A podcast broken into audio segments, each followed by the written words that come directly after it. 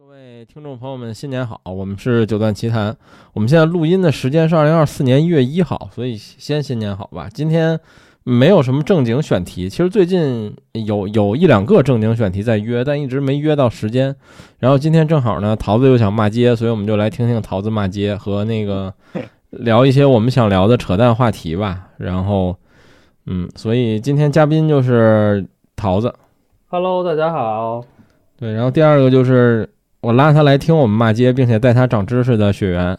Hello，大家好。对，骂街的原因很正常吧，就是装修。就是我觉得说到这俩字儿的时候，已经有很多人心里出现了想骂街的点和分享自己的惨痛经历，就是因为这是一个永远不可能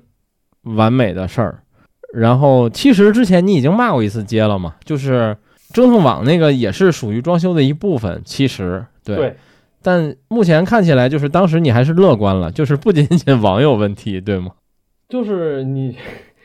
就在折腾网的时候，其实我已经想了给也给大家延伸一下，就是你在折腾网的这件事儿，它只是装修这一个大事儿其中的一关，你明白吗？不足挂齿。的一件小事儿。对对，对，网甚至都可以算在软装的那个部分里。就是对，如果你不上机柜的话，就算软装，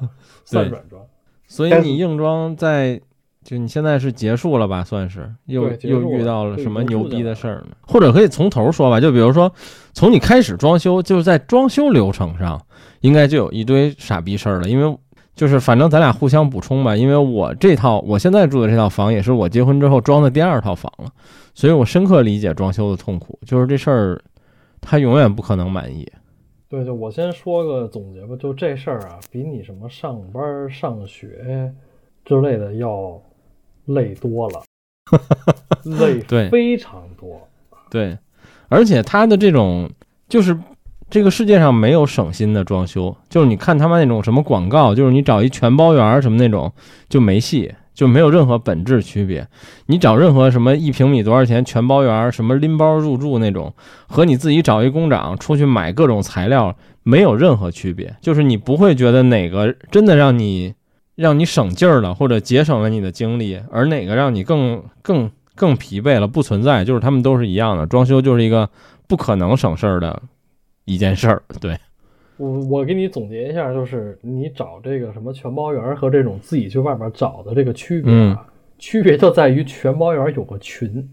啊，对，哪个哪件事儿有问题，你可以找到负责这个事儿的那个人。但其实这更傻逼，从某些角度来说，还不如我有什么气都往工长身上撒呢。哎，对对，对你，你这群里有他妈八个人，你这橱柜得找这个这第七个人，然后他他妈还不爱搭不理的，就是你也没有脾气。你找工长，工长说：“哎，这事儿不归我管呀，你得找这做做橱柜的去。”就是没法弄，你知道吗？对，就他们的意义仅在于在一个群里，你不用再去通讯录里找他们的名字，你可以从群里直接找，仅此而已。嗯，哎，他们因为对接还都是你自己去对接。这些，嗯他这些背后的本质问题，是不是因为他们想要就是节省这个材料的成本呢？呃，一个是节省成本，想节省一切，我觉得。对，想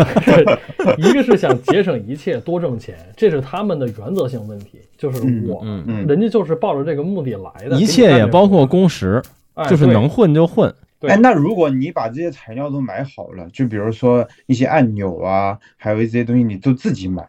他们在这方面就抠不到你的钱，他们会在其他的地方再抠吗？会呀、首首先是这样的，你不可能全买，就是或者说你你能你做到了，你连什么水泥，就是连这些就是轻工辅料你都全买了，还有砖呢、但什么的，对，对，但有一些事儿你依然不能就是全干啊，比如说那贴瓷砖你总不会吧？哎，你就说到了这个点儿上，说到贴瓷砖这件事儿，你说，你看雪原理解的都是啊，我自己买瓷砖，哎，我找个人给我过来干，哎，你就让你贴个瓷砖，哎，仅此而已，对吧？很简单。嗯其实不是，你把瓷砖买好了，你让叫个人来给你贴，好，这个人首先给你看啊，这个墙，哎，这块儿有点不平，是不是要找平一下？对我是不是要给你找平？哎，那对不起，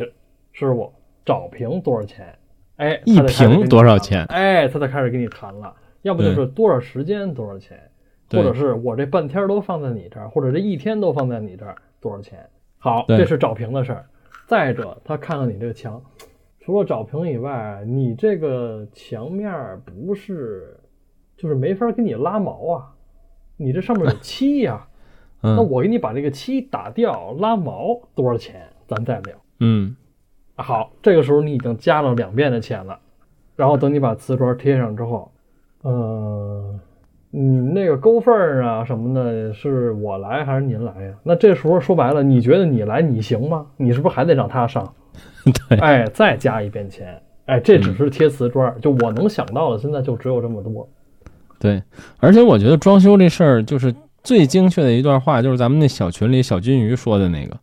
就是一开始的时候都是一个追求完美、精益求精的想法，然后装到快结束就是赶紧他妈结束吧，这块不行不行不行了，就这么着了，你赶紧他妈结束。就是赶紧让我能能有希望住进去，或者赶紧收拾，恨不得你妈我家里都要变仓库了，就是洗衣机、冰箱、各种沙发、柜子都已经堆在我家，就等着你他妈赶紧装完，我搬进来了。然后就是装修就是一个这样这样的事儿。然后你说各种加钱，确实是啊。然后呃呃，最黑的是改水电啊，就是我我当时装这个的时候，我就是我第一次是找一工长，我第二次就是这种所谓的一平米多少钱全全包圆儿，然后第二次装，反正我就选点位呗，我最后选出来，反正点位巨多，就是相对于我的面积来说，我选出来点位巨多，我好像选了一百多个点位吧。然后我光改水电加了将近他妈一万多块钱，还是两万块钱。然后人就说：“哎，你这加了呀？你看这一个点位多少钱，你就得往上往上加。”是，然后就我操，无穷无尽。然后人家有各种加法，就是你自己选。哎，你是按点位加，比如你这儿多一插座，可能多五十块钱。如果您觉得这不值，咱可以按米算，就是你这儿一插座是吧？你从强电箱拉到这插座，比如说我们一米八块钱，我们告诉你这个槽我们得怎么开，开完了算钱。我操，反正里外里最后都你妈差不多。已经开始脑壳疼了。对你就像改水电这件事儿啊，你这水和电还得分开说。嗯，对，水这个事儿呢，哎，你这儿要不要？你是装燃气，你是装那个电热水器，是都是全屋的热水都从这儿走，还是说你厨房要单买个什么类似于小厨宝的这种东西？这件事儿你要提前跟他说好，嗯，要不他把管子给你埋完了之后，人家可不给你改了，就是对改就要加钱，对吧？对，就是你找你不管是找全包式的，还是或者说是这种不是那会儿可能就不是交交钱的问题了，有可能你发现这问题的时候，你他妈砖儿都铺完了，哎，对，所以这就是东西已经。埋墙里了。对，这就是我要说，就是你在铺砖之前，人家是有验收工作的。对就，是你这个事儿，如果你要确定了，夸夸签完字，人家给你铺砖了，那可就这这这件事儿可就改不了了。要改就是你自己的责任了。对，对，是的，所以就是水这件事儿，就是你一开始就要想好，哎，你是什么燃气热水器也好，电热水器也好，厨房加不加小厨宝，或者说是哎，你要不要单留个那个洗衣机的口儿？哎，你洗衣机的口儿开在哪儿？就是你在这个屋子设计出来的时候，你的脑子里必须要有说，就是我这个东西要放在哪儿，你那个东西要放在哪儿。所以我就特别喜怎么说，就是我特别佩服那种，就是从装修开始就一次就都全设计想好了。对，就一次都不来，然后到最后验收时候才出现的这种业主，真的太牛逼了。就是嗯我不知道他们是他妈这是真有超能力啊，钞票的超，还是说压根儿都不关心这种问题？嗯嗯，还是心大。对，，还是心大嗯啊。这是水，那电这件事儿就更那什么了，那就你电这事儿你就得跟网一块儿说吧。你的弱电箱放在哪儿？强电箱放在哪儿？你的小区是一个什么样的情况？你的楼楼体老还是比较新？啊，你的这根线就是你的这根总线，需不需要增容改线？啊，对对对对，这都是一个问题，就是就是增容总线这件事儿，你就可以理解成什么？就是我在家里全功率开所有的大功率电器的时候，你这根总线能不能扛下来？啊，这光总线其实还没用，还要考虑你的闸箱。你可能还要，如果你老楼，可能还要换电表。啊，对，就是电表跟闸箱一块儿换，就是因为对这中间就是你的总线、电表、闸箱，就这三个东西有一个扛不住，你的所有大功率电器就不可能一块儿同时开。对对你说这个，我上一栋房子踩过这坑，特牛逼，就是也不叫踩坑，就特别逗。就是我上一栋房子装的时候，我就想拉专线嘛，然后你发烧友嘛，你就想操，万一有一天平地一声雷，哥们儿有钱了，买一对什么大单双单声道后级，好几千瓦，是不是？这这都他妈给我拉粗的，就是专专线都拉六平方，然后那个我们那个工长还有电工就觉得我他妈傻逼，就是说大哥你这屋里要他妈干什么呀？你他妈需要六平方？我说没事儿，你就给我拉，拉完了发现我们家那电表也他妈没有六平方，然后说您屋里这电线呀，说你这电表都承受不了。然后但那会儿我们也确实是是一个可能两千年左右的楼，但是那会儿也比较少见，就我们那个电表的安数就是小。然后呢，后来还还真是给人靠给人塞了条中华，找了供电局的哥们儿一朋友给我把电表换了，然后电表也换了大的，然后换了十平方的总线，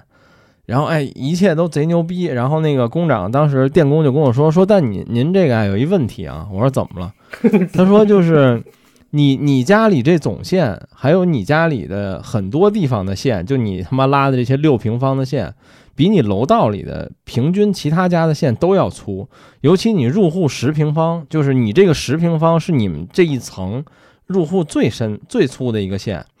然后呢，他就他说我从安全规范上，我只能给你讲一个几乎不可能的小概率事件，就比如有一天他妈打雷，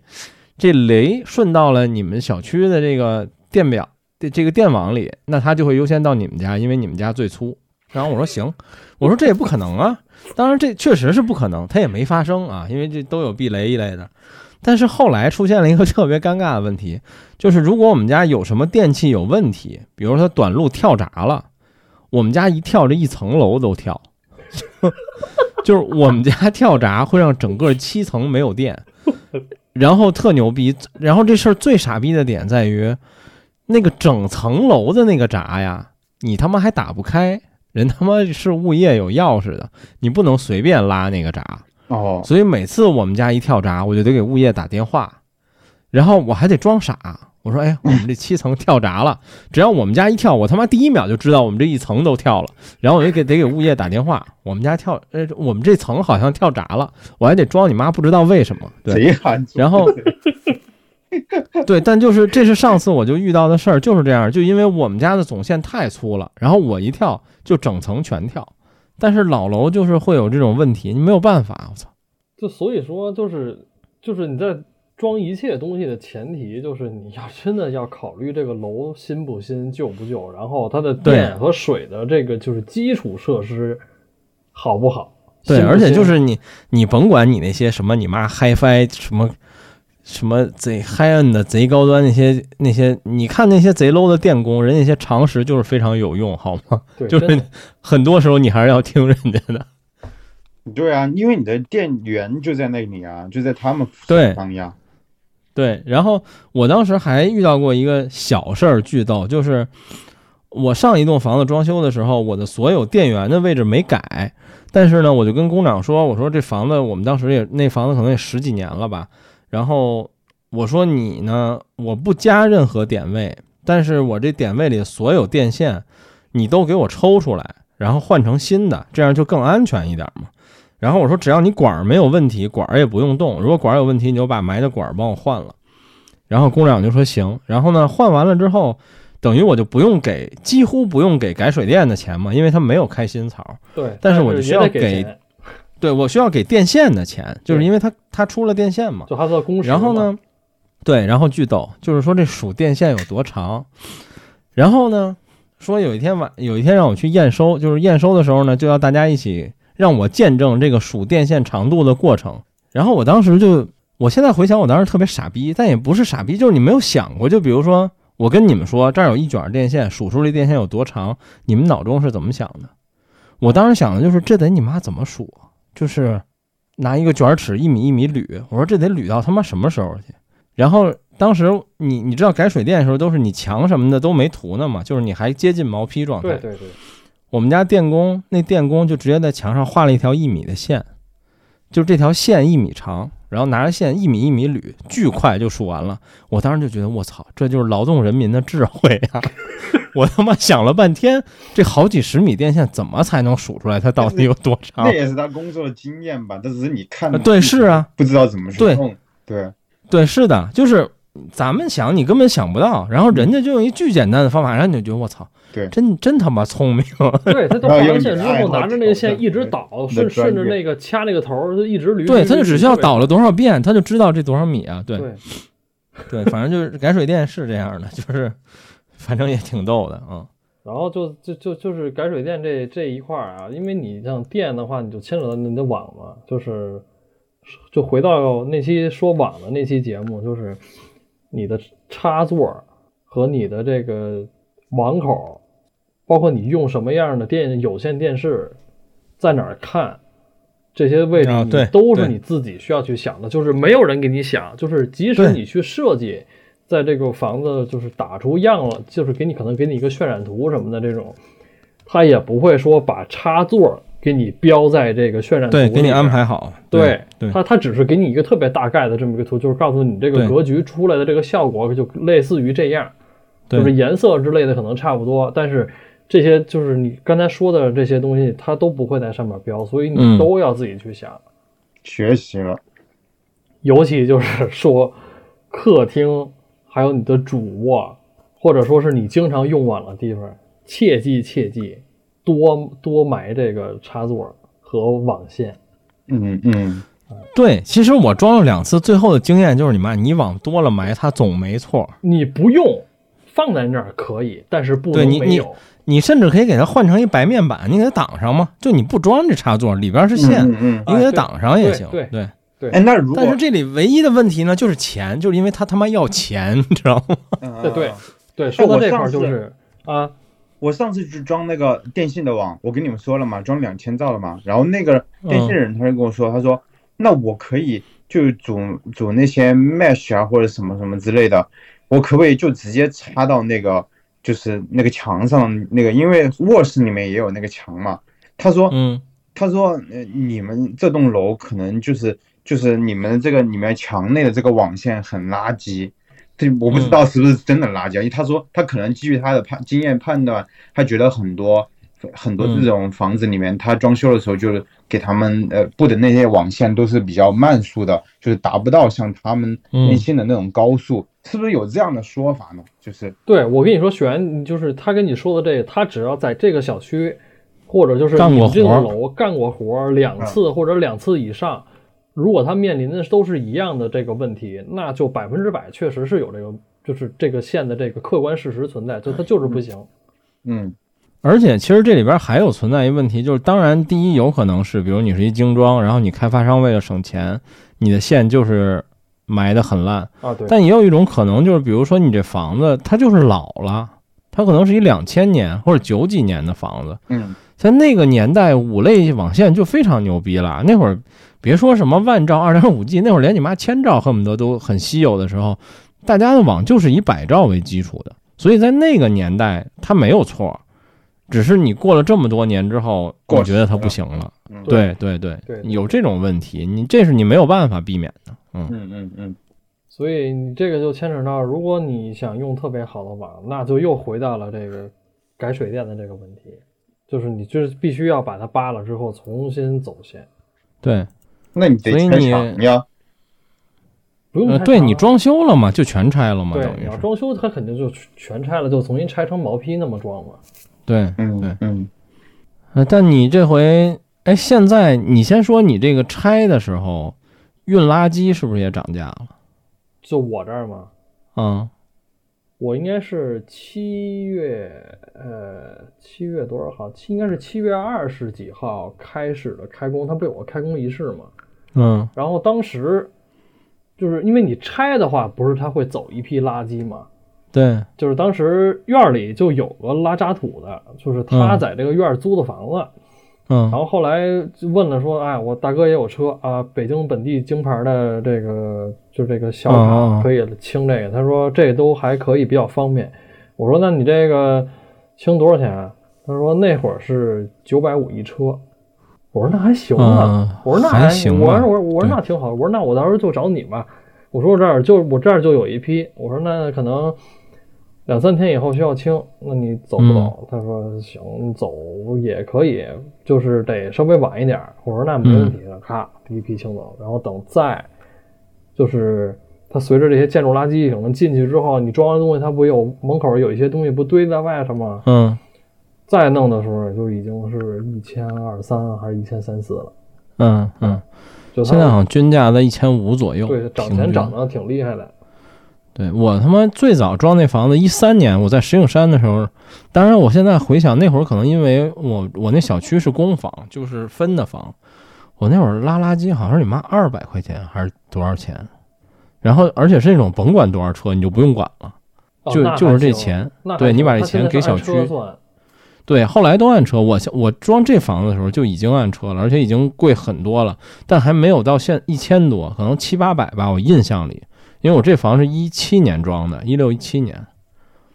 现在的均价拉渣土，就凡是你能看到的这种，比如说你们小区啊，在听节目这些朋友，你看你们小区要是有这种，比如说建筑垃圾，哎堆在那儿，然后他在垃圾上面写个什么拉渣土，留个什么电话号，嗯你可以打一个问问，就是你嗯不管你拉不拉的，你要好奇这件事儿，你可以打一个问问。但现在应该均价都在一千以上，肯定是跑不对了，。应该是对对。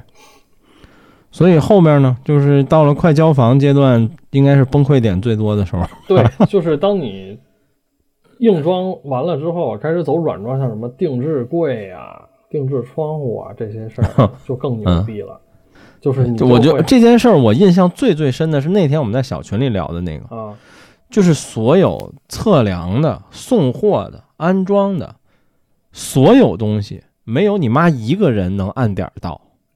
呃，按不按从没有一个对按不按点儿到这件事儿，其实已经不重要了，你知道吗？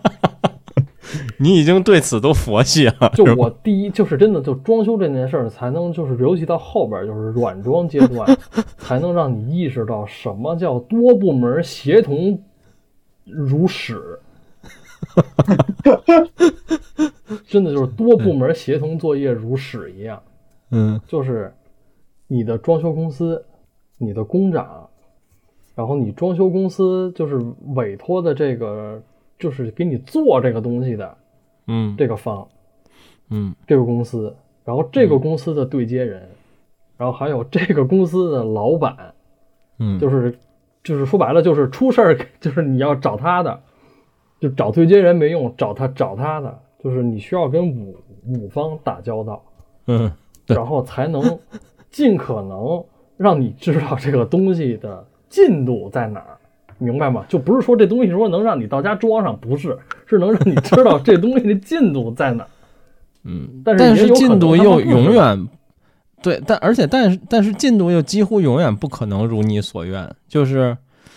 就是你你所有装修的人一定都碰见过这种事儿，就是有一件事儿你觉得你他妈安排的天衣无缝了，我操，就是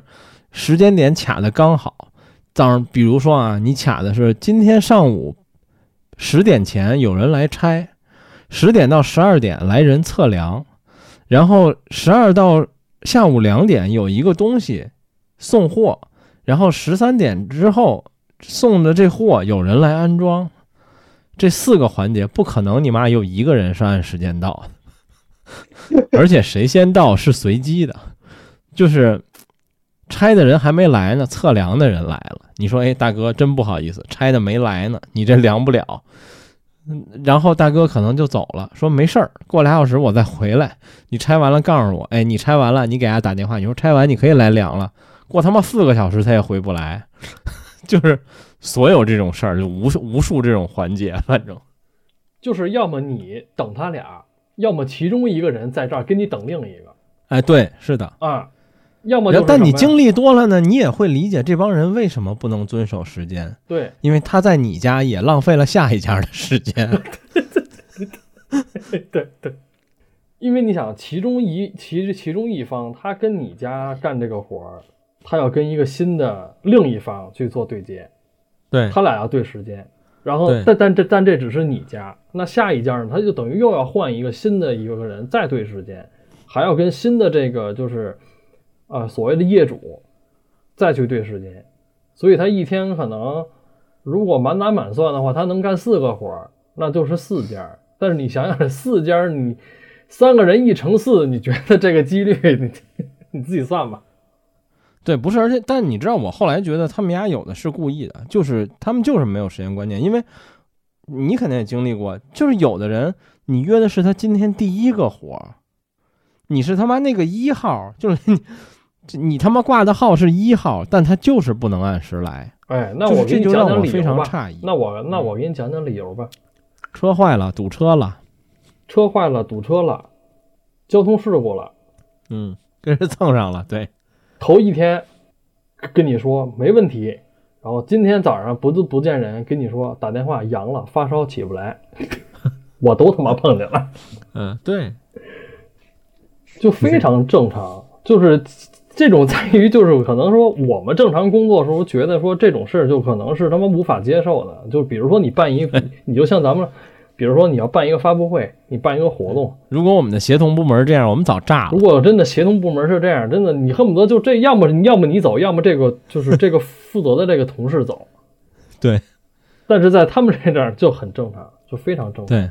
对，然后呢，就是在这种情况下，我碰到了什么事儿呢？就是除了刚才说的这些，就是什么来不了、发烧了、是车祸了，然后车坏了这种事儿，来了之后门给你扛进来了，发现扛的是别人家的门，对对对对对，碰见过。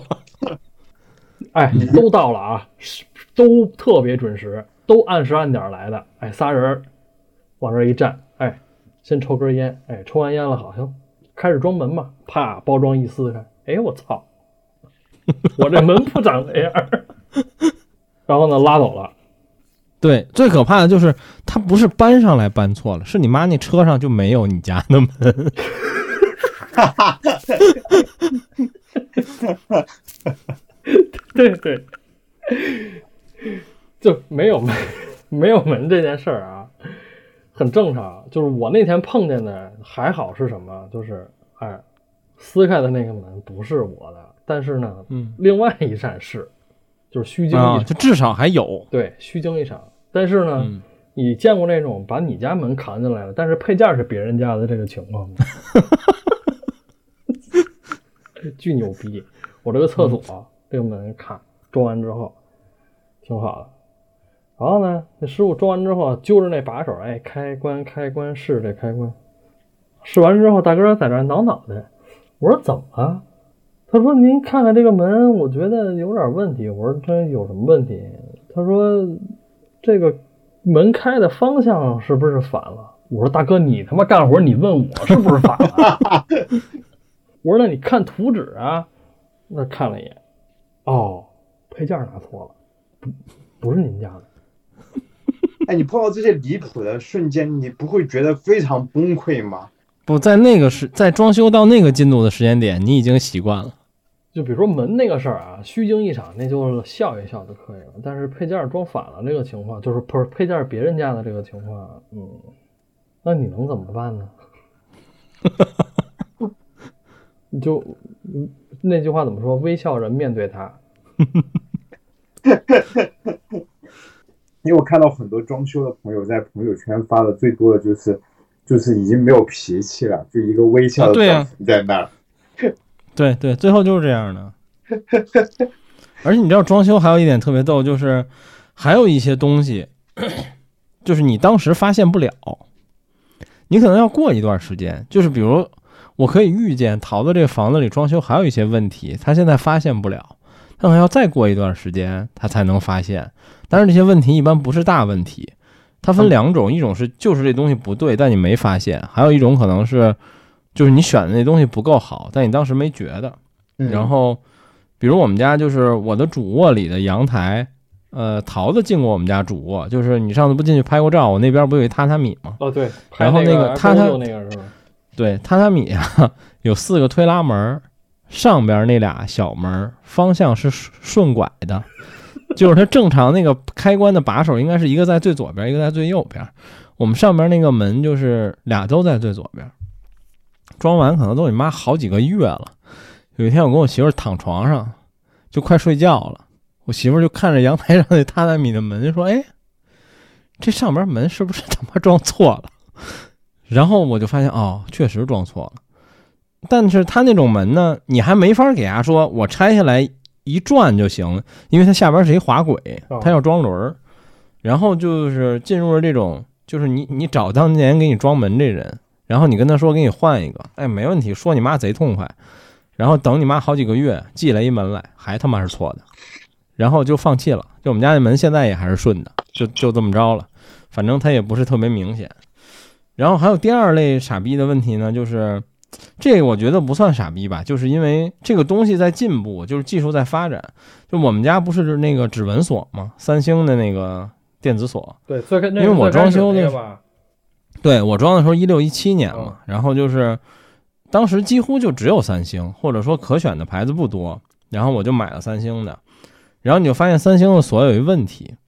就就是它这锁体吧，它给那个保那个那个防盗门开的孔贼你妈大。然后你我现在想换这锁，我就换不了了，因为我换别的锁，它都会 它都会让这个门出现镂空的一块，因为它盖不住。嗯，然后就我现在就没办法，但这锁已经就是我明显的感觉到它不好使。比如说一到冬天，我手会有一点点脱皮什么的，我就经常打不开这个门。然后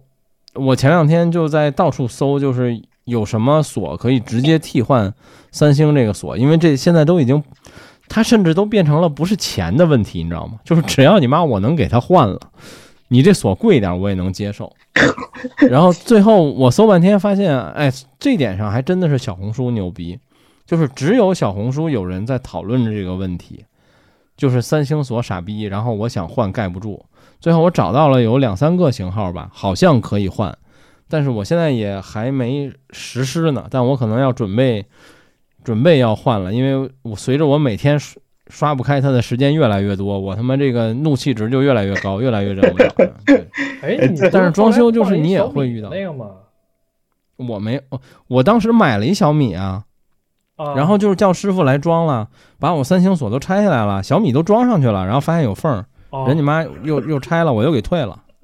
没招儿。啊，三星这何尝不是一种有远见的垄断呢？哎，真的太他妈牛逼了，我操，太牛逼了。就是下次还来啊，就真的，对对，就你说的这种，就是在生活中，就你装完之后，你在后来后续的生活中慢慢会发现这种问题。那弄晚那期不已经说了吗？他妈一开面板水晶头没没有，嗯嗯，那线在那儿耷拉着呢。就对你用的时候，你才会发现有一些真的是。然后你像后边啊，还有一些什么问题，比如说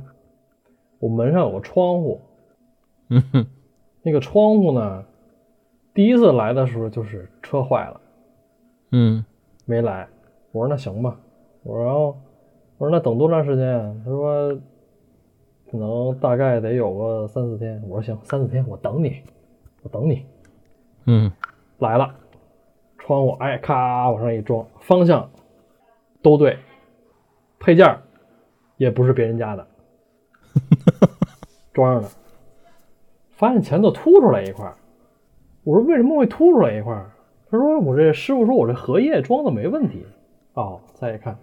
大了，嗯他在 就是量的那波人在过来量这个东西的时候，就给他量大了。他没算说我这个门、就是我荷叶和这个门框之间要有一一段这个小缝的这个距离，他没算，嗯他等于是按照全尺寸量的，就严丝合缝，严丝合缝量的。对，对，嗯然后师傅就笑，我一看师傅笑，我也笑。我说那你这怎么办呀？师傅说，我这么着，我拿过去给你裁，就切就切就切点边儿，两边都切点边儿，这样的不就保证你的这个荷叶和你这个就是门开口的这个方向不就，嗯因为它中间是玻璃嘛，就保证两边的宽度一样了嘛。我说行。第二天弄来了啊，装完了。我说还有别的问题吗？师傅说没有别的问题。然后师傅走了之后一个星期，等我再来的时候，发现门框底下那个边儿跟门卡上了。我又叫师傅，我说您来一趟，我说看见这卡边的。然后师傅把那个把那门框开了一一看，就你知道他装这种门框的时候，他不是要打那种泡沫胶吗？对，你可以理解成什么？就是上面打了都是两厘米，然后到门框这块打了他妈的六厘米，就是那个胶多。然后呢，北方你像冬冬天嘛，这个时候暖气一开，它一供暖，这个胶都胀了，嗯。把这个门框底边儿给顶出来了，所以它就卡门。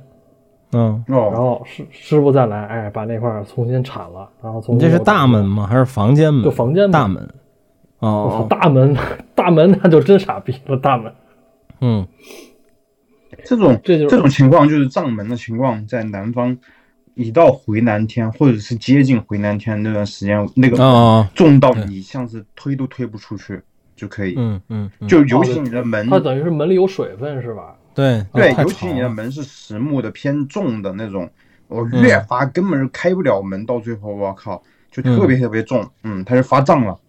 嗯那这问题怎么解决？就是不用木门是吗？不出去就解决了。操，然后门的问题是这样，好，嗯还有一个就是什么呀？就是我在现在录这期节目的时候，我他妈这屋的窗户还没有呢，那你不冷吗？我弄了一窗帘儿，我是现在晚上睡觉给它拉上。你现在你那个是北京的大哥，所以你们，所以你们，你这屋子现在是你妈一个，也不能叫露天儿吧，就是不是，没有窗户是吗屋里边的窗户就等于它是哦哦哦就之间有隔断的这种，就这个窗户到现在哦，我以为你是外面窗户对，我也以为是外面窗户呢。对，然后呢，就在那天这个门出现问题的时候，我就是从这个窗户爬出去的，因为我给自己锁屋里了，就这个门框推不开的时候，我给自己锁屋里，然后我从窗户爬出去了，所以我他妈现在挺感谢的，就是这个窗户他妈没来，挺好。嗯，对，然后这个窗户什么时候来呢？我再给你讲这窗户更牛逼。窗户是刚开始想好了，就是说他们这个全包里边没有这个窗户，因为这窗户做了一个拱形的窗户。嗯就是他说北京做不了，说要去外地做。最开始说河北，后来就是等他说的这个工期到东西没来的时候，说为什么没来？他说哦，这个这个工厂在广东。我说大哥，你不跟他跟我说河北吗？我说这河北和广东大哥差他妈好几千公里呢。我说这，他说啊，那这个可能是刚开始就是那个供应商这个问题。我说行，我说我现在问你就说这个东西什么时候能来？就我这窗户什么时候能来？他说，嗯，一个月吧。我说啊，他他说一个月吧。我说你能给我快点吗？他说快点也行。他说什么时候？我说什么时候？他说大概半个月能来。我说我说这么一嘴，大哥你就能给我提半个月是吗？他说您不是着急？你跟他拉去，我说那着急就一下少半个月是吗？我说这么着吧，我说你就给我一准信儿，这窗户什么时候能来？他说行，我给你一准信儿，然后说说说哪天能来，哎，等到约定的那一天，阳了，他必然他必然不可能来。不是，在说就是在说好的那天的上午，嗯因为说下午装嘛，嗯说上午嗯，说运输的路过程中碎了。颠碎了。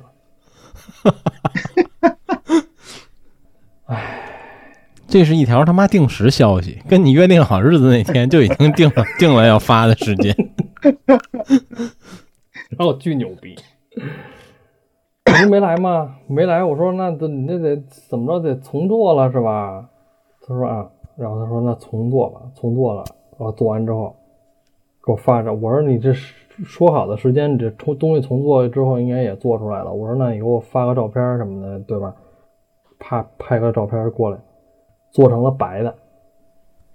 我要的是黑的。嗯，我说这怎么解决？我说这是不是就喷面漆就行？他说对。他说你看您真聪明，就喷面漆就行。我心想，我说我这你你可以脑补我在他妈说我在说什么啊？然后说啊，重新喷面漆，喷喷完漆了，约定的那天，装的也来了，东西也来了，配件不是别人家的，窗户也是我们家的，搁在这儿，往那上面一量，就一放，底下他妈长出一底儿，嗯，就就也大了。嗯然后呢，他说，我说那这是不是跟跟那个那个那个那个上上面那个一样？这这这看弄弄回去，那跟裁一刀，明天是不是就能来了？他说不是。我说为什么不是？他说这个呀，因为您那个中间是玻璃，玻璃上面它有那一个金金属的那个块儿，如果您要是裁了，这个比例就不对了。我说就重做呗，是不是这么回事儿？他说对不起，说只能重做了。我说现在是十二月二十号，我今年还能不能，二零二三年还能不能让这个窗户放在我的屋里？我觉得这是我这是做所有节目以来，我觉得最沉重又非常平静的一集。就是对，就是让窗户放在我的屋里，让窗帘有个依靠。我说行不行？他说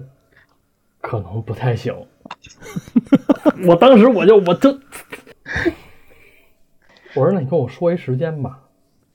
什么时候？我说我累了，我真的累了，我真的我不想再跟你们接触了。就是窗户给我弄完，咱俩就互删，就这辈子别他妈再联系了，行不行？他说：“您别生气。”他说：“我还能给您争取一点赔偿。”我说：“别不别他妈废话！我说告诉我窗户什么时候能到我的屋里？你再不来，我就上你们公司去拉横幅。我上那儿煮火锅，我他妈随地大小便，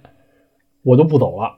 我说你告诉我这窗户什么时候来？然后后来跟我说啊，那个十五天，就是从今天开始十五天。那么好，今天是一月一号。”大家等我的哦后，续。今天跟你说的呀，不是，就啊，就就嗯，就就重做的那天嘛，就跟我说，嗯这裁就裁了不行，得重新做的那天嘛，嗯嗯跟我说十五天，嗯今天是一月一号，嗯，大家等我的后续。那正常就是四号或者五号到，对吗？哎，是吧？他二十号吗？跟你说的，对，十五天，嗯，对我们节目发的时候是四号嘛，对你到时候就可以在下面评论区更新一下。如果四号那天我要是发微博或者是在群里说我在公安局，那么这个事儿可能就闹大了。嗯从装修开始到现在，但是不得不说啊，就是这家公司我就不点名了，他们的工长在活儿上真的是挺细致的，就是从可能刚开始需要告诉你的一些地方，就是虽然说他可能会在各个方向，就是各个环节上给你变着法儿的加钱，就做一些增项，但是从嗯开始到后边儿，他在给你硬装和软装在。你，盯总体这个进度的时候还是很负责的。嗯，就是，呃，我不是说建议说大家去找这种就是全包的这种公司啊，或者说你去找个人的也好，但是你需要找一个靠谱的工长。对，其实核心就是你要找一个好工长。其实你不找全包，你就是找工长嘛，都是一样的。就是装修最核心的这人是这工长，其实对，就是通过从从开始到现在，就是各个环节上他自己的人，因为他给你去装修，所有比如说什么木工、瓦工、电工，这都是他自己的人，就是他自己对，养的或者说都是他的他的人脉里联系到的有可能常用是他的。亲戚，或者有可能是他原来什么合作公司的工友什么的，他会筛选一些就是跟他就是合得来，然后执行能力，包括干活质量都比较强的这种人，嗯会从头到尾的给你弄。你像弄墙啊、什么电工啊之类，都都他都是一个人。就是这件事儿其实很重要，就是如果你的房子可能不是特别大，或者说是可能一百左右，他能一个人给你去干这个活儿，那最好都是这一个人。就是他不会说可能之间，哎，比如说两个人同时干这个活儿啊，这个干好了，那个没干好，但是最后比如说你觉得验验收结果不太行，最后扯皮的这个情况，那他不会出现，他都是一个人干，就这个很嗯负责，所以就是找一个好工长非常重要。嗯就如果你要是去，比如说你自己装一个乱七八糟，哎，今儿拽一个这个人，明天拽一个那人，因为你不知道他拉的是什么人。对，呃，我第一次装修的时候是找工长这个方式的，然后其实特逗，就是这个流程就像面试一样，就是 当时是在网上有一些这种论坛一类的，然后会有大家推荐的一些工长，你可以根据他们的帖子先来选，然后帖子里可能会有这个这些工长的，就是比如说工长的联系方式一类的。然后比如你可以选三四个你觉得最好的，然后你给他们打电话约时间，然后我当时就约在同一天下午，约三个人，然后约三个不同时间，就你们分别来，然后我说完我的需求，他们就能给你一些建议，以及报出一个大概的价格。然后当然他们在回去之后量完房会给你详细报价，然后你再就跟面试一样，然后最后你再挑你想用谁，这种方式其实也挺好的。对，但是就是在就是比如说公司这种情况下，就是除了工长以外，还有一个人的身份也很重要，叫监理。啊，监理这种全包公司的监理，基本都是他妈混事儿的。对，但我当年我装这房子的时候，就是我花钱找了一监理，我花了五千块钱专门请了一第三方的监理，那个监理非常非常好，然后但人家后来不干了，就说这他妈干这行挣挣不着钱，大哥，然后他自己去当工长了。然后，但是监理很重要，因为就是你装过修，你就会发现一事儿，你不可能懂装修里的所有环节。呃，或者说是你大部分都是不懂的。对，这咱们这种人来说，基本就是你不懂他妈所有环节，对，你顶多能知呃能略知一二一两个环节。然后监理的作用就是他都懂，然后他能告诉你一些东西，就比如说我当时请那监理，让我长见识的人就是，比如说瓷砖验收这种就不说了，人拿一小东西来挨个敲，看有没有空鼓一类的，有问题就让工长换。然后当时我们家装窗户，监理就是拿张 A4 纸，就是你这窗户关上之后，夹着这 A4 纸不能掉，这才算验收嗯合格。嗯，然后包括拿着打火机，比如不能不能有风。哦，然后监理最最后都快交房了，监理还是发现我们家有一问题，人就说这个就我他妈不可能发现，就说你这客厅里有一个开关和其他开关不一样高。我说啊，啊，我哎我根本就没看出来过。但侧侧面证明它是有标准的，而且非常严谨。对，对，是的，对，对，所以这样的就是它会给你一种安全感，你就很放心，房子交给他去弄。对，但监理这种东西其实也是，就我也我觉得我就是运气好，但其实也分人，你也能碰到那种就是想跟工长一起赚你钱的监理，那你也一点招儿没有。其实，对，就比如说，就是我碰见这种，就可能跟你就是自己找的这个比较负责。就是后来我了解了一下，他是什么，就是这个公司特别逗，就是他们把监理和工长，就是分分别在不同的部门儿，嗯就是相当于是两个部门互相找麻烦的这么一个，嗯嗯，就是就是就是这么一个情况。嗯就是监理的工作就是负责挑工长的任何麻烦，就是他可能是有一些从鸡蛋里挑骨头的这么一个东西，然后还有一个角色就是设计师，就这三方会互相打架，但不是推卸责任的那种，就是这个事儿，比如说谁说了算，如果那个人不听的话，那这个人就会联合那个人一起来弄他。嗯嗯就他们三个就是在打架的时候，就嗯从来没有说就是哎，影响到说哎业主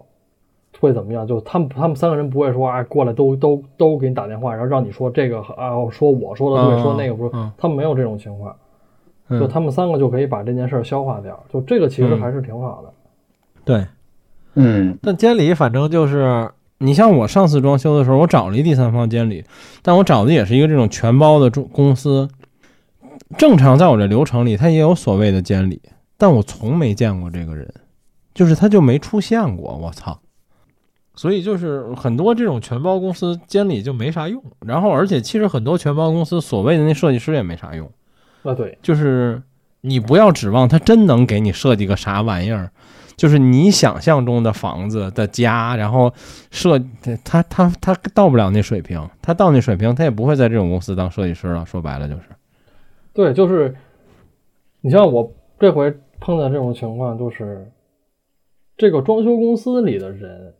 嗯总体上没有给我带来说特别多的烦恼，但是就是到后期他们去跟供应商去做对接的时候，比如说该他们他们承接了就是跟那个比如说做什么定制柜的，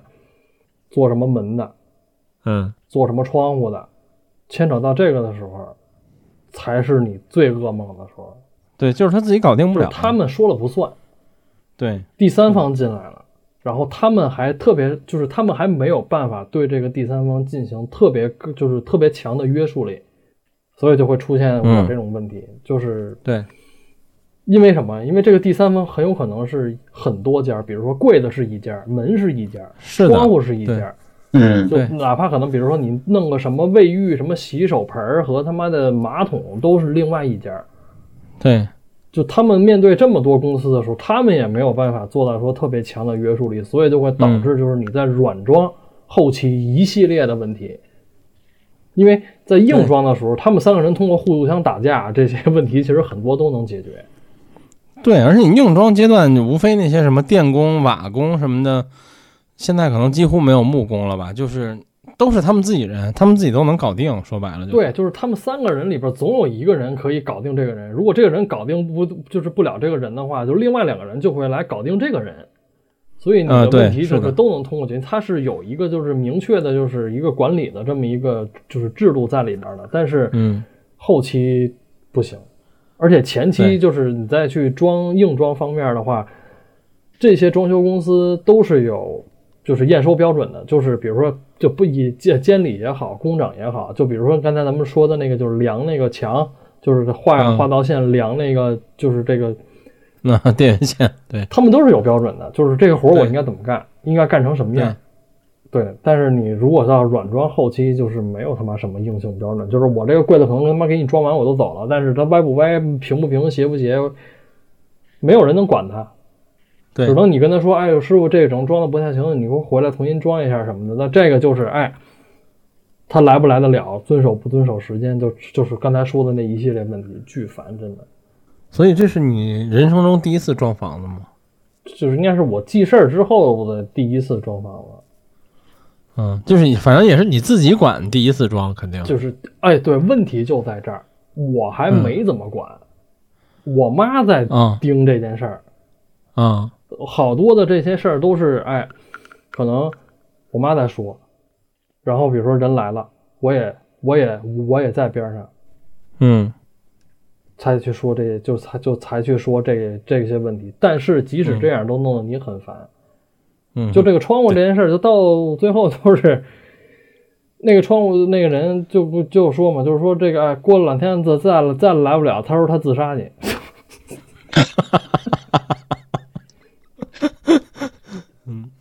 大哥已经死过很多次了，可能对，你说你这让我怎么接？你他说他他说他他妈他说他他他说他上吊，我说行吧，我说我说你们都玩这么狠是吧？但装修就是就是这样的，就你永远永远他妈没有办法，然后永远不会满意。嗯对，就是如果你是对这个你自己的居住条件在可以有这么一次机会改善的时候，你最好是全身心投入进去，把你想要的地方都争取到。因为如果你不争取的话，就可能说啊，那是谁也怎么就是它的标准可能不会差。如果你找靠谱的公司，它标准可能不会差，但是不是你想要的。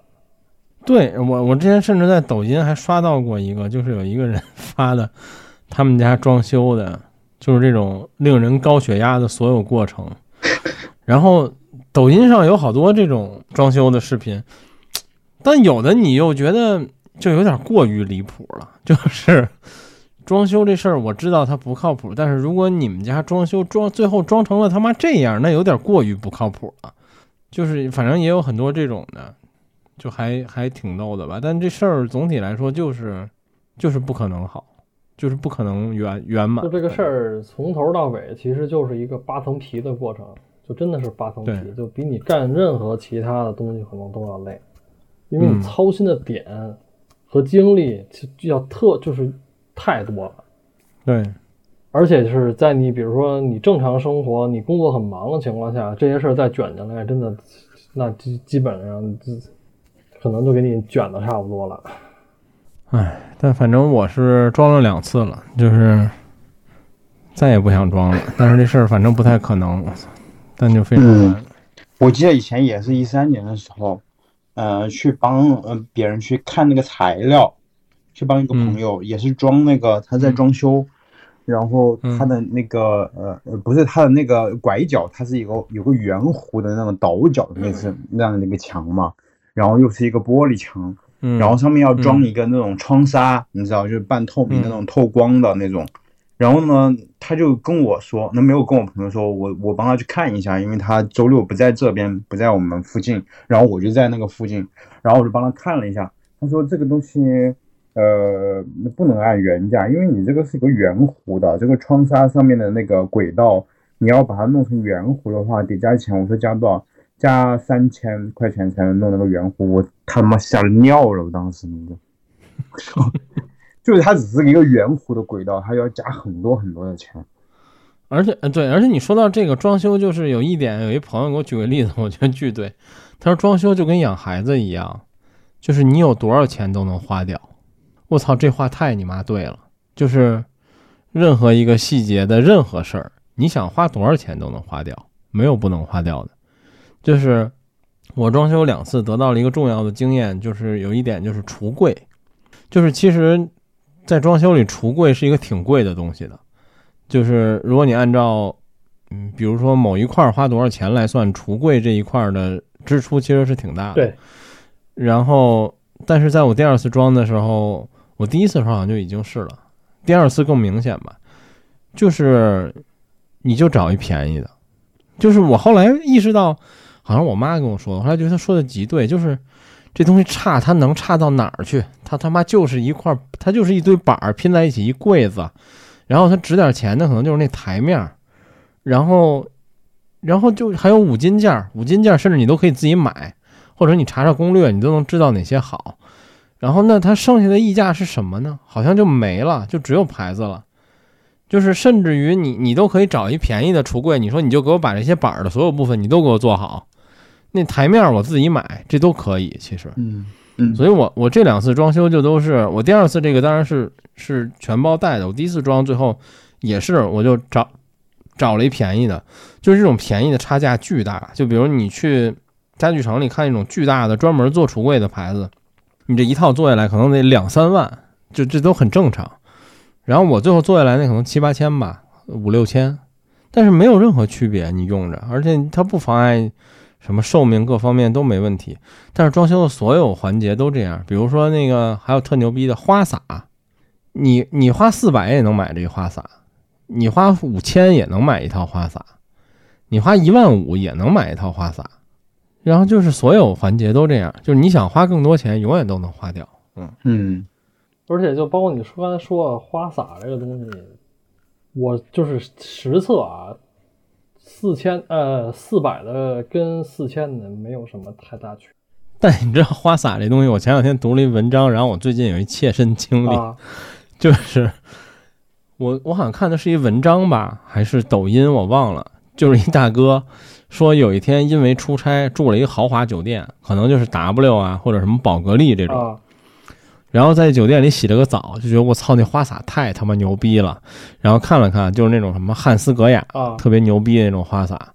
他说好像卖，就光那一个花洒，就光那一个喷头的那个圆盘儿，或者是手持的那东西，可能卖两三千。然后呢，他也查了查，说就因为这东西特牛逼，然后他回去就买了一个。买了一个之后呢，发现他达不到那酒店的效果。然后他在网上查了半天，为什么达不到？说因为自己家水压不够。对，然后大哥呢，就又在家里买了一水泵，就就是专门给这个花洒加水压的水泵。买了水泵之后呢，发现还有一问题，就是他用不了多久，这花洒就堵了，因为他们家的水有水垢啊。又查说你们家需要一个软水，大哥又买了一软水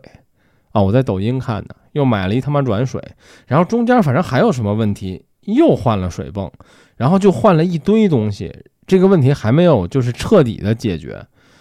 然后我看那抖音最后都没结束，就说我以后我后我以后有机会再更。对，然后大哥说我就只是为了洗澡，得到那个那天我在酒店一样洗澡的体验。但是这两天就是我们家原来的花洒不太好使了，我媳妇儿就在网上换了一个就是整套的这种花洒，一切都很好。但是开水的一瞬间我就感觉到。它水压不够。我当时就想到了那个抖音，你知道吗？但是我忍住了，对我现在也忍住了，就是没没关系，它挺好的啊。对，这就是我刚才说，就是四百的和四千的没有什么本质区别，本质在于你嗯他妈后边其他的那堆东西，你知道吗？对，就是有很多东西它更好了之后，但它对其他东西也有要求，对，不是什么你你往上一插，它都会变得更牛逼的，不是。就是如果你想买一个贵的花洒，就是咱们在就是专聊花洒这件事儿啊，对，你的所有的东西，就哪怕可能你的管路都要从头重新再弄一遍。我他妈现在发，现这就是你配套都得。够，对，就比如你得有软水，你得有水，你你水压得够，这些都你这些都得达到标准才行。对，水压推力嘛，对不对？对对推力得够，你不够，它它就就出不来那种效果。，然后你的音音源得好，不能有太多杂质。回到了母鸡，对，回到老本行，操，反正装修的这个过程啊就是这样。然后呢，还有一个过程就在于装修后，大家比较关心的一个问题就是甲醛的这个问题。嗯，你的你当时担心过这问题吗？我还好，就是首先啊，我觉得这事儿就是大家说了这么多年了，就厂商们也不是傻逼，就是不会有特别严重，我觉得。第二呢，就是我当时因为没有那么着急，所以我还是晾了一段时间。但是我总觉得这东西，就它类似于一种自我安慰，你知道吧？因为理论上真的甲醛就是无色无味儿啊。然后你，反正我当时装完，我就用那各种测量的什么试剂盒，乱七八糟，我在我们家都试了，就没什么，就没有没有到非常严重的超标的那种状态。在刚装修完，我都没有进去住的情况下，我又放了一段味儿。进来住之前，然后我看也已经就就挺正常的数值了。但是这东西是一心理作用，就比如说，你还是觉得有味儿，但其实那个味儿跟他们甲醛几乎没有关系，就它可能是某种油漆味儿或者是什么，就是新的东西它总会有一些味道。我就是我总觉得这是一个心理暗示的东西，而且其实我们家装你用的材料已经都非常好了，就是我觉得你要公司装修，它可能真的会有这种问题，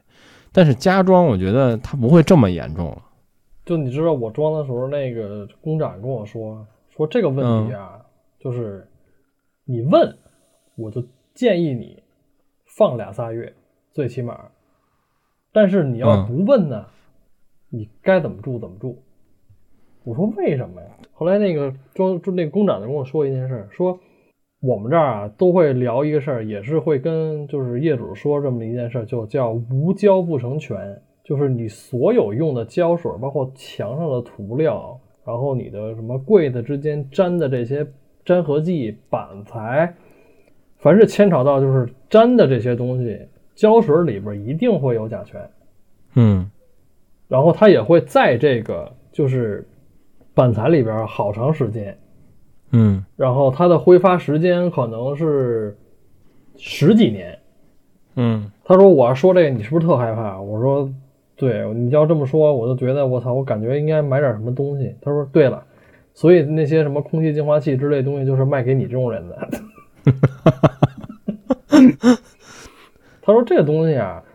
他说甲醛挥发是有温度，它是根据温度和湿度来算的。就是如果你的温度特别高，湿度特别高的话，它它会开始慢慢往上。但但是他说了，他说它的挥发是一个缓慢而长时间的。”这么一个就是过程，不是说我操，它温度湿度一上来，咵跟烟雾弹打开了似的。他说不是，他说不是这种情况。我说那我这你是觉得就是那我装完之后马上就能住吗？他说你愿意放俩仨月通通风之类的，你你最好就是每天过来通通风。他说因为装修这种东西，就是甲醛不是它唯一的污染源，对，它有很多别的味儿，什么苯什么乱七八糟的一堆东西。对对他说这些东西它是跟这是装修的污染源是混合在一起，因为你说白了你不只用胶嘛，你还有一些别的东西，比如说什么塑料什么这些东西乱七八糟，嗯它都会有这个就是往出挥发这些就是所谓的这装修污染源的这么一些东西。他说这些东西就是为什么说要经常通风。我说那就通风的话，这些东西它就就没有了吗？他说。除了甲醛之外的大部分装修污染物都是可以通过就是长时间的通风换气让它就是走的，这些东西是就是走了就没有了。嗯大部分都是走了就没有了。他说不是说就说像甲醛之类的会放在，他说你像你冬天供暖，即使你供暖，你室你室内的温度能到多少？我说可能北京现在 要求是十八，我说这顶天暖气稍好点儿，可能也就二十二十一。他说对吧？你顶多就这个温度。他说你北方，你你你你到这个温度，你的湿度能到多少？我说你干成这样，你在不使加湿器的情况下，可能就四五十顶天了吧？他说对啊，他说这种情况甲醛你挥发你是感知不到的，就哪怕说你仪器很难感知到。我说那这、那意思就我不用说特别紧张这件事儿呗。他说不用，说你就放俩仨月通通风什么的，然后你该搬进来住你就搬进来住。夏天可能室内温度高了一点儿，或者说是湿度也像桑拿天那种湿度高一点儿，甲醛就是挥发那什么的。你你愿意说买个空气净化器，你买个空气净化器开着嘛。对。就后来想了想也是，就是没必要真的特特别过度的去担心这个东西。对，而且他跟我说了一个特别那什么，他说国家制定这个新国标，就关于这个室内装修污染物，包括甲醛的这种新国标，已经好长时间了。他说之之前是他说之间就期间也修订过一些新的版本，就是这个数值要求的，就是给你的这些冗余会很高。他说如果我们也是要按照这种情况装的话，那我跟你说，那没有一家公司能扛到现在，早被罚死了。嗯然后，我想了想也是，我说你们这这儿一工地，那儿那儿那儿一那儿一个工地的，要都这么弄啊？他说是啊，所以他说这东西你不用说特别过分担心，但是该每天该开窗通风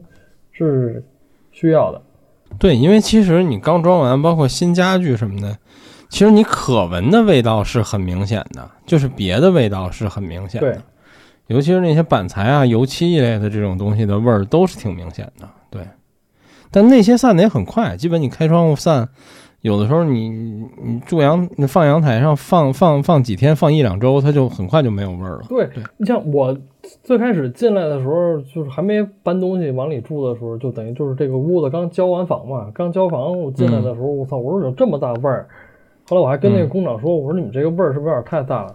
工长说你闻到的这个味儿是那个皮沙发的那个皮子味儿。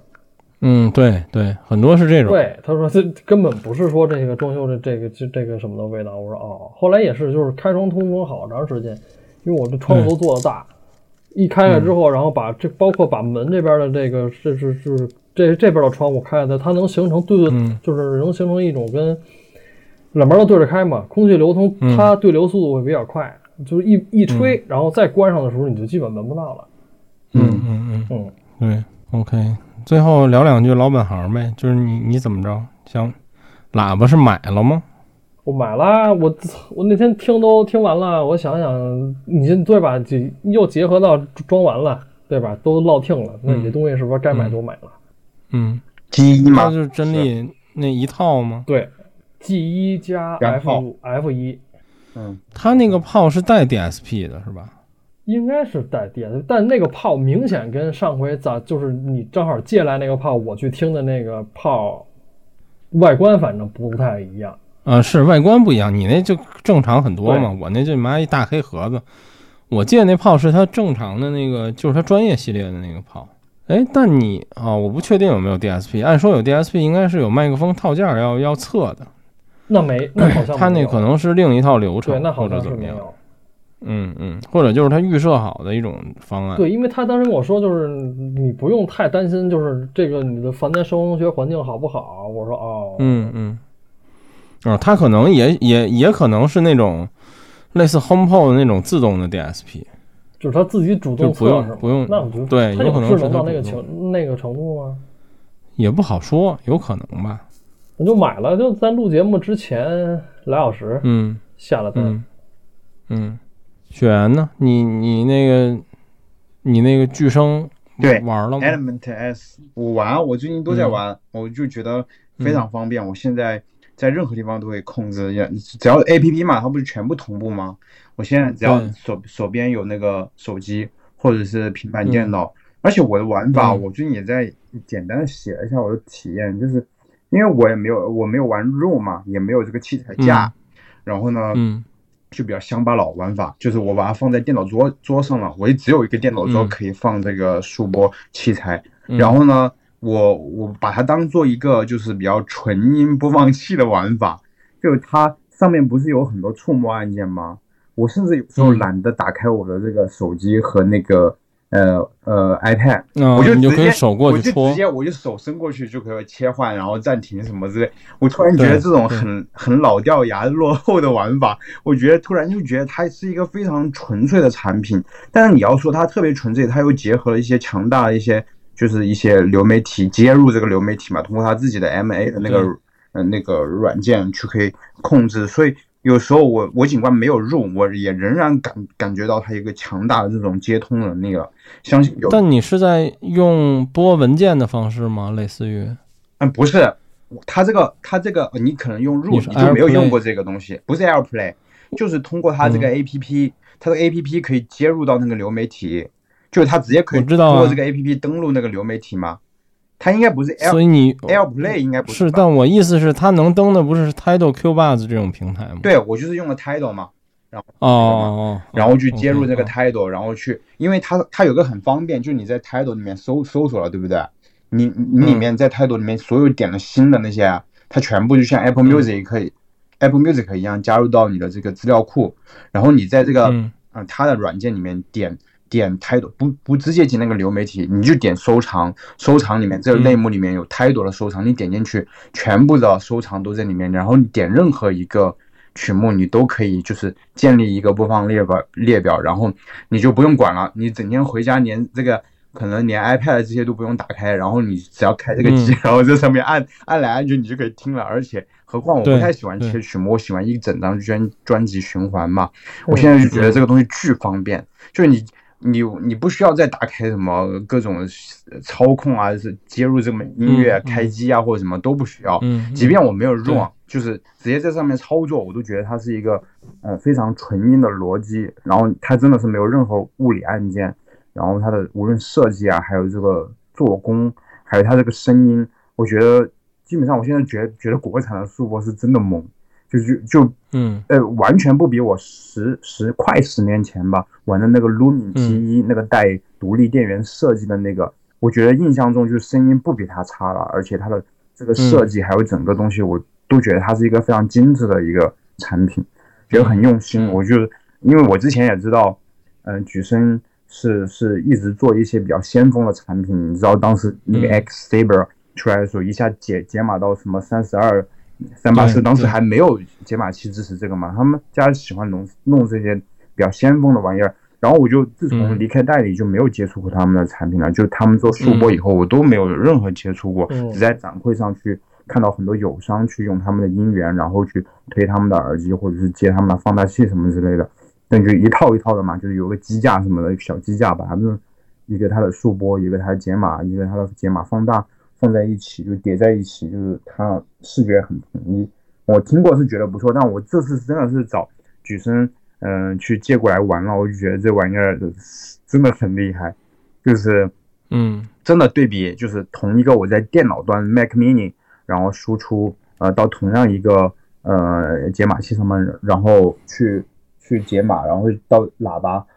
用同样的 title，然后去播同样的音源，我就感觉这个确实不是一个等级的声音，就不能够呃比什么哪个频段比哪个频段好，就是完全是嗯，另外一个等级数播，就有就是跟电脑比起来，专业的播放器还是要明显的好。强很多。它那个它那个很宽松的声音，然后背景非常的漆黑，然后整个声音嗯非常的安定啊，那种感觉真的电脑比不了。电电脑还是觉得它声音有点糙，有点太、嗯太冲火气。虽然你之前已经觉得雷电非常牛逼对我也逼觉得雷电很牛逼啊，但是这个东西怎么说？你只要折腾，对吧？你折啊腾就有落差感。就是你就是要折腾嘛，你折腾的话，那就是有这些落差感，你会享受这个落差带来的惊喜，你就觉得这是一个很好玩的东西嘛，你就玩得下去。我觉得行业需要折腾，谁都不折腾了，行业还发展个屁啊，对吧？对，是的，但是我记得我之前好像跟谁说过，就说我就举升，就最近就这两年三年，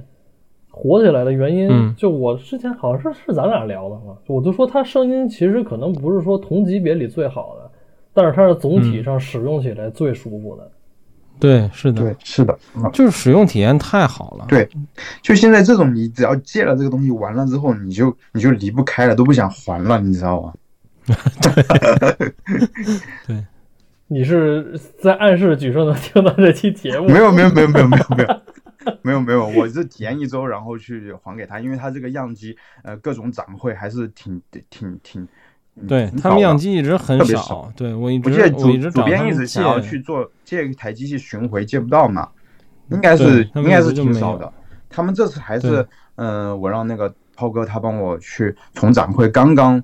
嗯、他们搭配什么喇叭花的一个展会吧，然后接着就把把它嗯寄给我，我说我想玩一周，因为我看到就是在九段奇谭节目。就是我们年度器材有推荐它嘛，然后我此前也一嗯直感兴趣，因为我很久没有玩过这个呃呃举神的东西了。对，当时他们还不叫嗯举神，还没有改名字。对对叫杨晶嘛，对，是，他们好像也不太介意我们说这个名字。之前有一次展会，就是这个杨老板还去了，我还嗯第一次见到这个人。对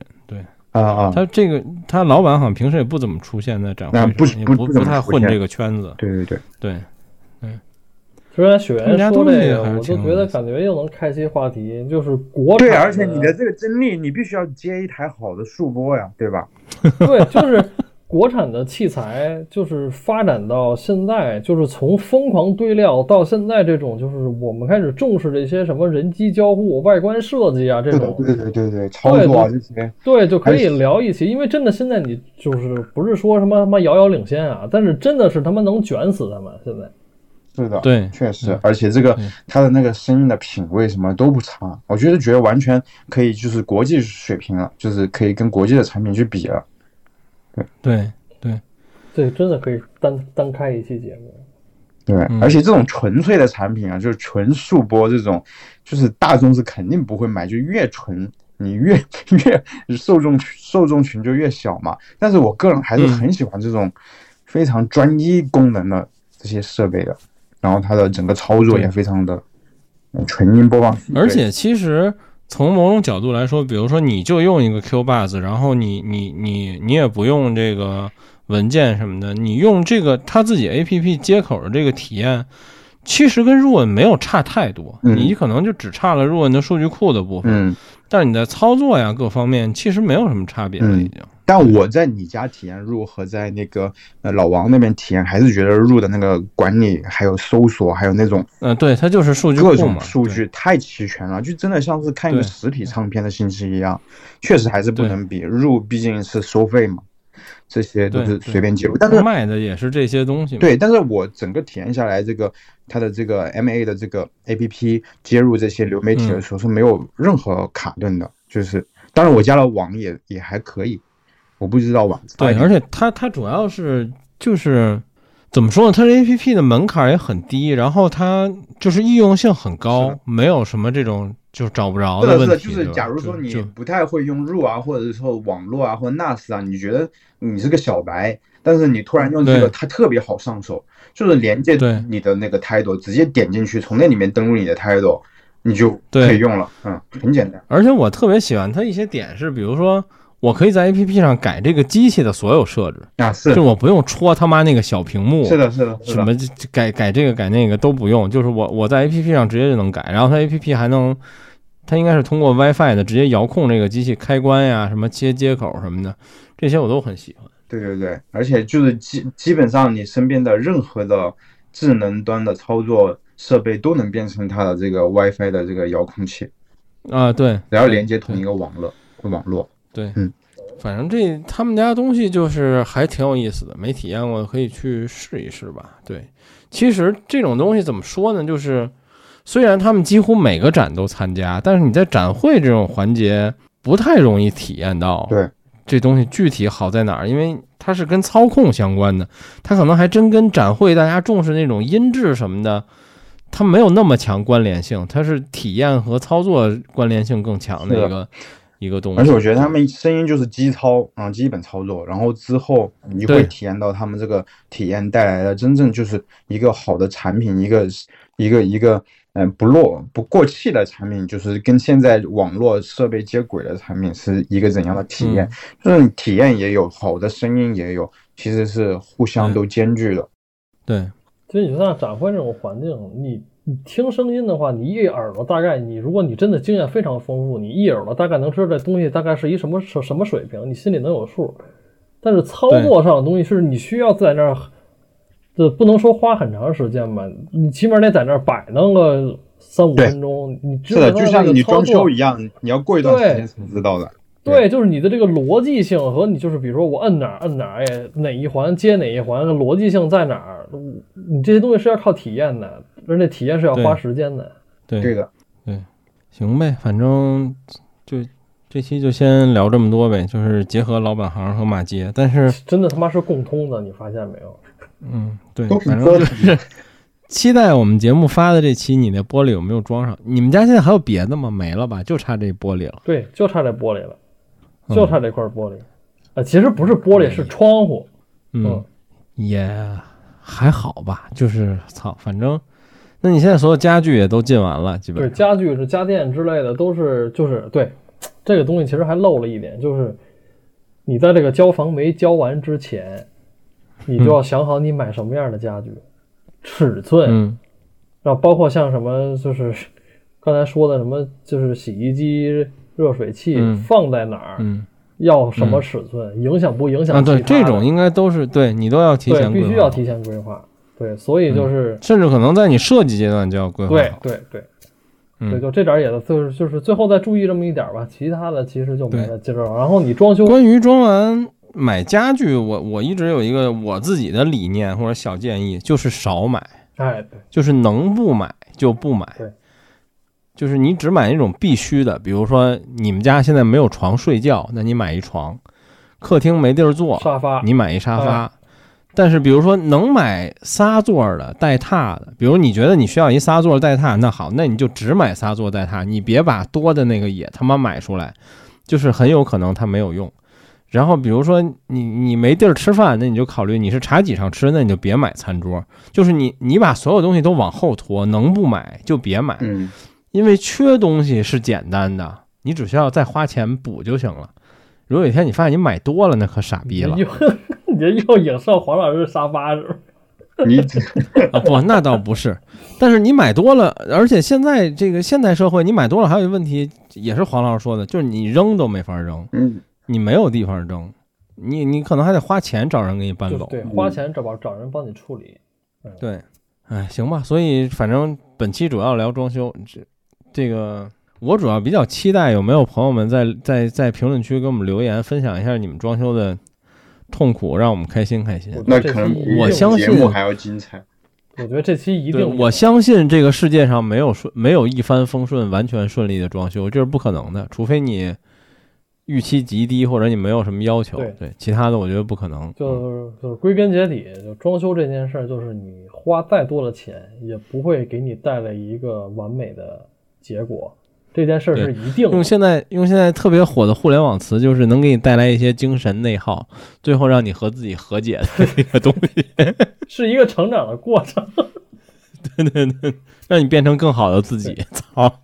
我们这期就停在这儿吧，太恶心了。所以就是看命，嗯这件事儿就是看命，对对，行吧，行吧？那就今天就聊到这儿呗谢谢两位。嗯，大家拜拜。拜拜，拜拜，新年快乐。新年快乐！嗯，新年快乐。